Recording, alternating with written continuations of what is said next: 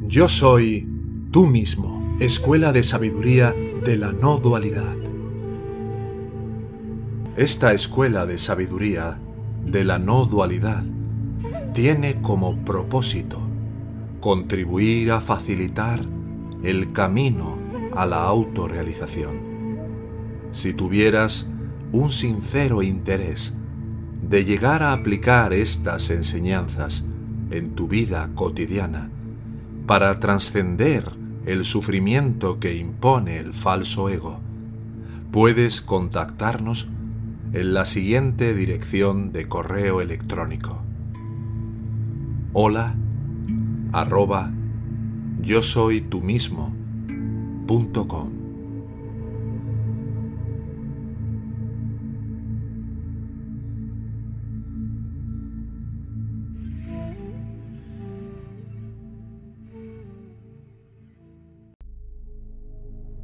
La esencia de la mente por Tulku Urgen Rinpoche La esencia de la mente es primordialmente vacía y desarraigada. Por lo tanto, el Buda dijo, dense cuenta del vacío de su mente.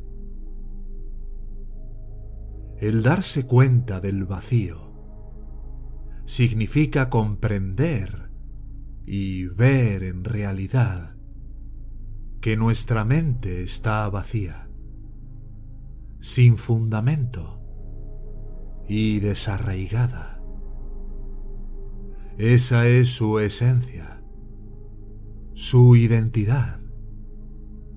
Pero, ¿cuál es su naturaleza? Es la capacidad de conocer. En el caso del Buda, el conocer es llamado sabiduría omnisciente. Ahora mismo, en este mismo instante, ¿no tenemos la capacidad de conocer y sentir? En este mundo solo hay algo que puede saber, sentir y comprender. Y eso es la mente de los seres sintientes. Solo la mente puede hacer esto. En pocas palabras, el Buda enseñó que debemos darnos cuenta del significado del vacío.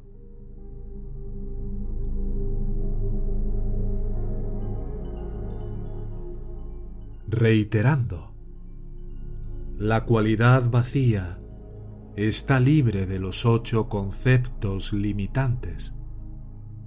Es primordialmente vacía, desarraigada la analogía utilizada es el espacio, porque el espacio no puede ser creado.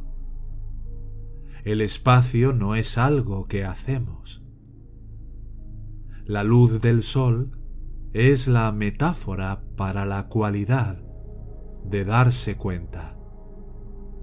Tampoco hay alguien que haga la luz solar es espontánea y naturalmente presente.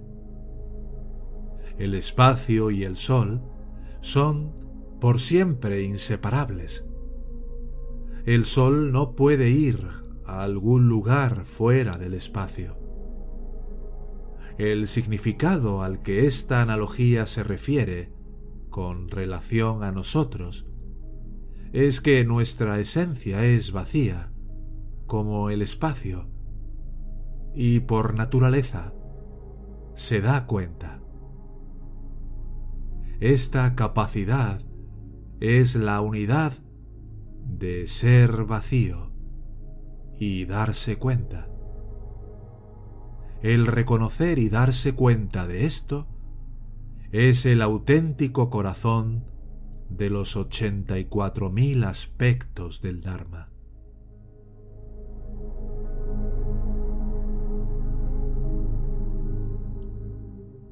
De acuerdo con el método tradicional del budismo tibetano, el estudiante comienza su práctica con los 400 o 500 mil preliminares en la manera correcta y apropiada.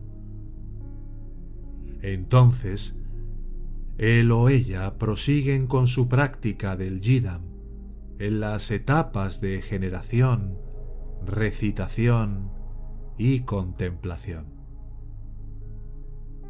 Después de eso, el practicante es introducido a la verdadera misión y visión del Mahamudra y el Dochen. La secuencia es presentada convencionalmente en este orden. Primero remueves tus oscurecimientos. Después impregnas a tu ser con bendiciones. Finalmente eres presentado con la cara natural de la conciencia. En estos días, sin embargo, los estudiantes no tienen mucho tiempo. Asimismo, los maestros no permanecen en un mismo lugar ni enseñan continuamente. He escuchado que en la actualidad varios maestros primero dan la instrucción del señalamiento, iniciando a la gente en el punto principal de la práctica, y después enseñan los preliminares la visión y la conducta pueden así ser adoptados al tiempo y a las circunstancias. En el mundo contemporáneo hay una creciente apreciación e interés por el budismo. Esto se debe a que la gente está mejor preparada y es más inteligente. Cuando los maestros y alumnos no cuentan con el tiempo para estar juntos, no hay oportunidad para repasar toda la secuencia de enseñanzas. Yo también acostumbro a dar toda la serie de enseñanzas completas de una sola vez. Un proverbio de donde vengo dice, el sabio puede incluso encontrar veracidad en las palabras de un pilluelo. Este enfoque de dar la esencia al principio y después enseñar el encontro, la etapa de generación, la recitación del mantra y la etapa de contemplación, puede compararse con el abrir la puerta por completo desde un principio. Cuando abres la puerta, la luz del día entra totalmente Así que mientras estás parado en la puerta, puedes ver la parte más recóndita del templo. Algunos maestros budistas pueden decir de mí, ¿cómo es posible que él trate de inmediato de señalar la naturaleza de la mente sin hacer que los estudiantes atraviesen primero por el gondro de la purificación de oscurecimientos y la acumulación de mérito. Algunos tendrán esta objeción, pero con todo respeto, no siento que sea incorrecto hacerlo. ¿Por qué? Porque estamos ahora en la edad oscura y hay una predicción que dice, al final de la edad oscura, las enseñanzas del mantra secreto estallarán como pólvora. El mantra secreto aquí se refiere al Mahamudra y al Dochen.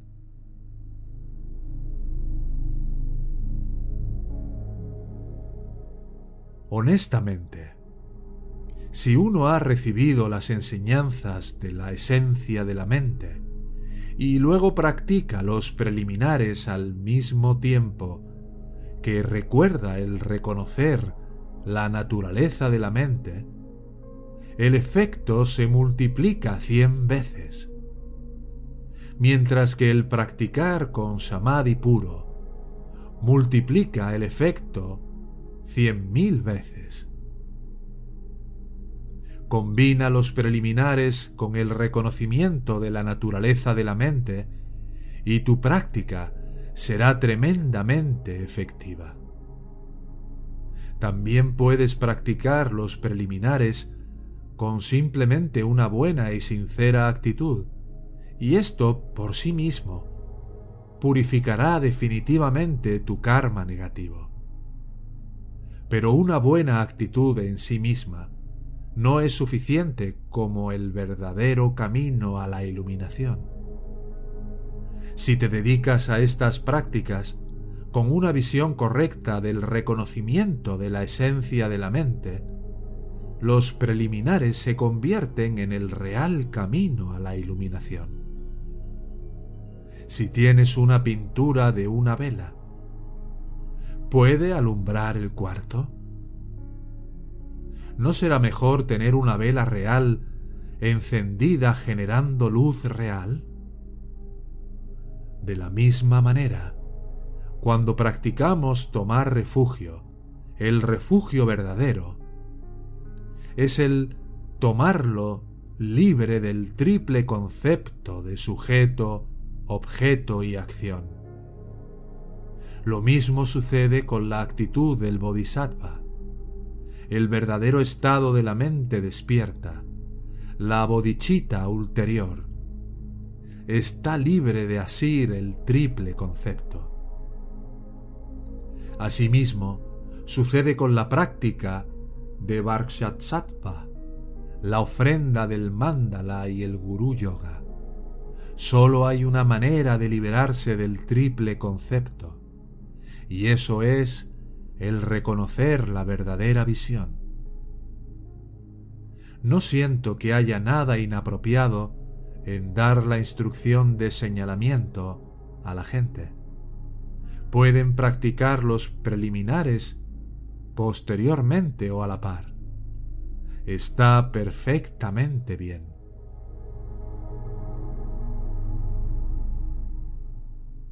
Otro punto es que cuando se da una enseñanza como esta, debe haber una especie de vínculo puro entre el maestro y el discípulo.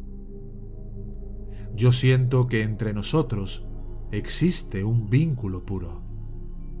No habrá mucha oportunidad para que alguien lo destruya por una percepción impura o por dañar los votos del precioso Samaya porque todos los aquí presentes no estarán conmigo por mucho tiempo. Por lo tanto, no habrá mucha oportunidad de romper el samaya. Se dice que un maestro es como el fuego. Si estás muy cerca te quemarás, pero si mantienes un poco de distancia, podrás recibir el calor y el brillo y no te quemarás. Cuando todos vayan de regreso a sus casas, habrán recibido las enseñanzas y no tendrán oportunidad de romper el samaya conmigo. Esto es algo positivo. Muchos de ustedes tienen un pie en el mundo material. No hay alternativa tienen que hacer dinero para hacerse cargo de su situación de vida. No los estoy forzando a que de inmediato renuncien y se metan en problemas por eso. La renuncia surgirá por sí misma naturalmente de su entrenamiento en la esencia de la mente.